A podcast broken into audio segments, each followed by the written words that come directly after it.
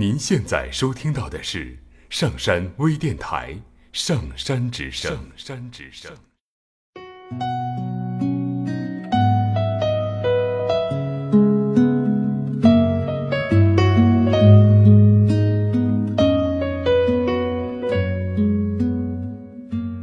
听故事，做催眠，对话内心的最深处，与我们一起畅游故事的海洋，聆听资深心理咨询师刘铁铮的催眠故事会。上山微电台独家首发。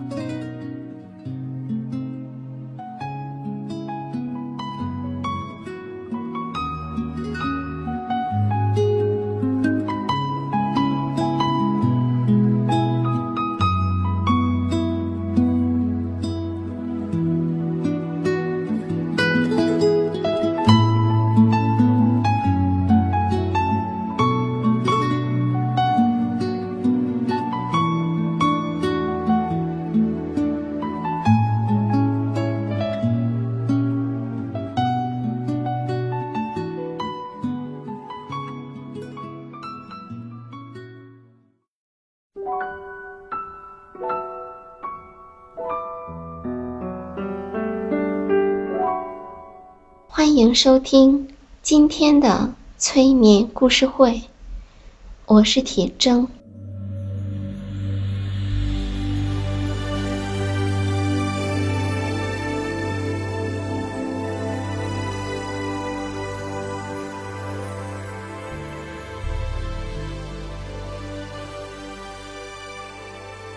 很久很久以前，在很远的地方。有一个渔夫和他的妻子一同住在大海边。每天，老人撒网捕鱼四次，不多一次，也不少一次。老人靠从海里捕捞上来的东西维持生活。有一天，坏运气来折磨他了。第一次撒网，他拉上来一头死公驴。第二次撒网，捞上来一个装满沙子的瓮。第三次，他捞上来一些陶器的碎片。于是，老人祈求真主保佑他在最后一次撒网时交上好运。当老人第四次收网时，发现了一个缠在网上的小铜瓶，瓶口是密封住的，瓶塞上写着神圣的经文。老人出于好奇心，把瓶子打开了，瓶子里没有发现什么，但过了一会儿，从瓶子里。冒出了一股烟雾，一个可怕的神怪现了形。这个怪物向渔夫鞠了一躬，说道：“伟大的所罗门，我向你致敬，感谢你把我从监牢里解救出来。”渔夫吓得浑身发抖。他说：“我不是所罗门。”这位伟大的国王已经死去一千年了。神怪踌躇了一下，然后大笑起来。如果是这样，你就等死吧，小人物。渔夫很恐惧，但是我是把你从瓶子里放出来的人呐。你就这样感谢我吗？神怪说：“所罗门将我囚禁在这个瓶子里，是因为我反叛了他。因此，我发誓，在第一个一百年中，谁要是救了我，我会让他富裕的连做梦也想不出来。但是没人来救我。在第二个一百年中，我答应向我的救星承诺他的三个心愿，但是仍然没有人来。于是我发了怒，并且发誓要当场杀死解救我的人。渔夫恳求他饶命，但是徒劳无用。于是他急中生智说道：“那好吧。”你可以杀我，但是以最威严的阿拉神的名义，至少你该跟我说实话。像你这么个大神怪，怎么可能会钻到这个小瓶子里去呢？我根本就不相信，你一定是从别的地方出来的。神怪感到受了侮辱，他吼叫道。难道你不相信我？我先让你看看我的神力，然后再杀掉你。说完，神怪化成了一团烟雾，注入到那个小瓶子里。老渔夫立刻将瓶口堵住。瓶子里传来了细小的声音：“让我出去！”神怪尖叫道。“休想！”老渔夫说。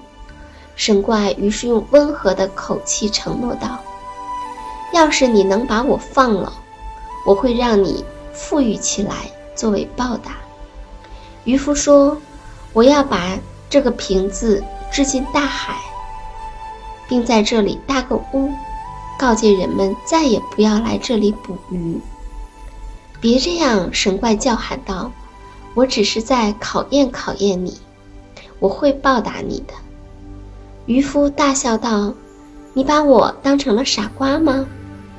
他点着了烟斗，坐在沙滩上，然后笑了笑，说：“这倒让我想起了忘恩负义的国王的故事。”神怪说：“我没听说过那个故事，请先讲给我听听。但是，在这个瓶里我听不清楚，所以。”你一定要先把瓶塞打开。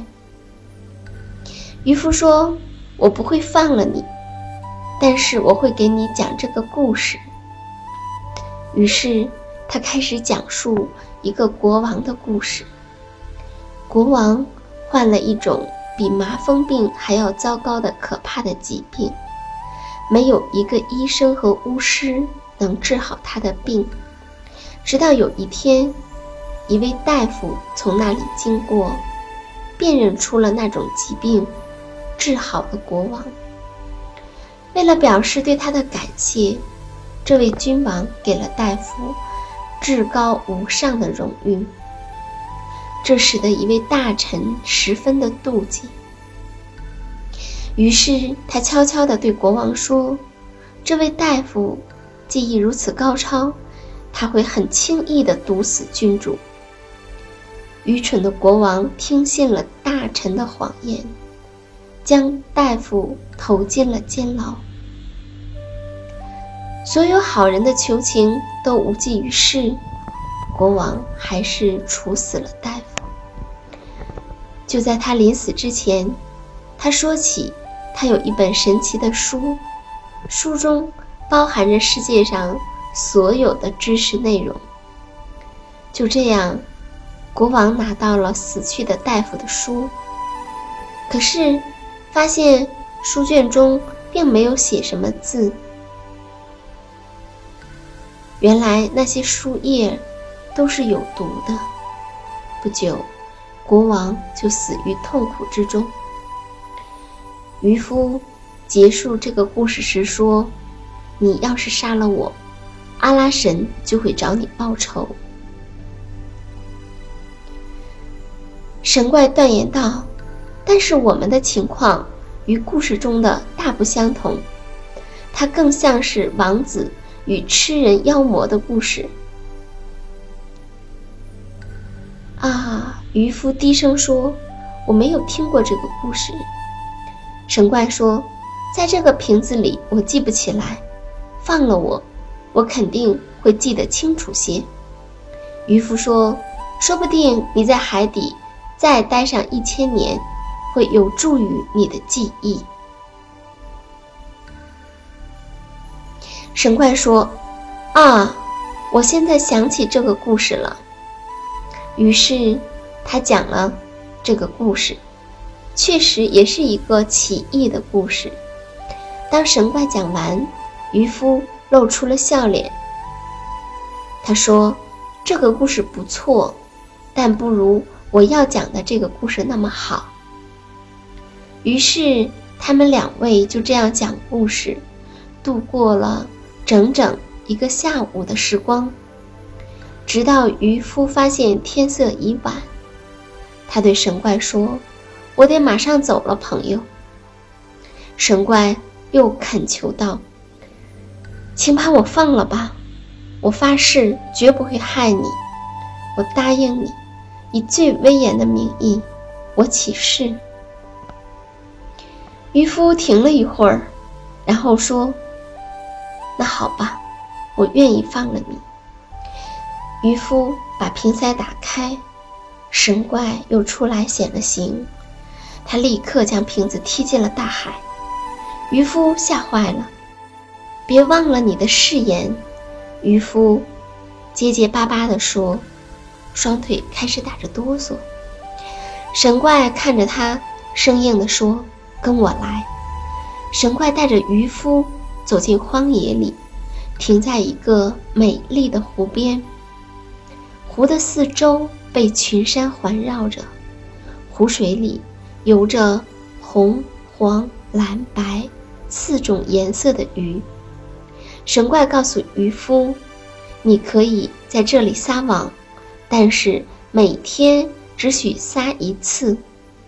然后拿着捕上来的鱼去苏丹王那里。”说完话，神怪消失了。渔夫向湖中撒网，立刻捕上来四条鱼，颜色都不相同。这是他所看到的最漂亮的东西。渔夫赶忙跑到苏丹王宫，把鱼赠给了君主。苏丹王看到鱼的光彩，惊讶不已，并且慷慨地奖赏了渔夫。然后苏丹王将鱼给了厨师去烹调。当厨师把鱼放在火炉上时，厨房的墙突然裂开。走出一个女人，她向鱼问道：“你们信守契约了吗？”几条鱼回答：“是的。”于是，女人和鱼无影无踪了。厨师把所发生的一切都告诉了苏丹王，但是他不相信，因而他要渔夫第二天再带给他四条鱼。老人于是照办了，同样的事发生了。正当厨师要煎鱼时，从墙内走出一位女人，同鱼说了几句话，然后同鱼一道不见了。苏丹王决定要亲眼看一看这奇怪的事情。他要渔夫再给他带四条鱼。于是，老人又照做了。这一次，当厨师准备煎鱼时，苏丹王在旁边留心观察着。只见墙面突然裂开，从里面走出一个黑人，向鱼问道：“你们信守契约吗？”那四条鱼回答道：“是的。”然后。与陌生人一同消失了。苏丹王说：“这里面一定有魔法。”于是他把渔夫招到宫里，问道：“你在哪里捕到的鱼？”老人领着苏丹王来到了那个湖边。苏丹王沉思着说：“我要亲自探查一下这个地方。”那天夜晚。苏丹王徒步走进了山里，并且终于见到了一座黑色的城堡。他冒险走入那昏暗的地方，但是不见有人在那里。过了一会儿，他听到有人的呻吟，随着声音，他来到了一个在痛苦挣扎的年轻人的身边。他的腰和腿都已经变成了石头。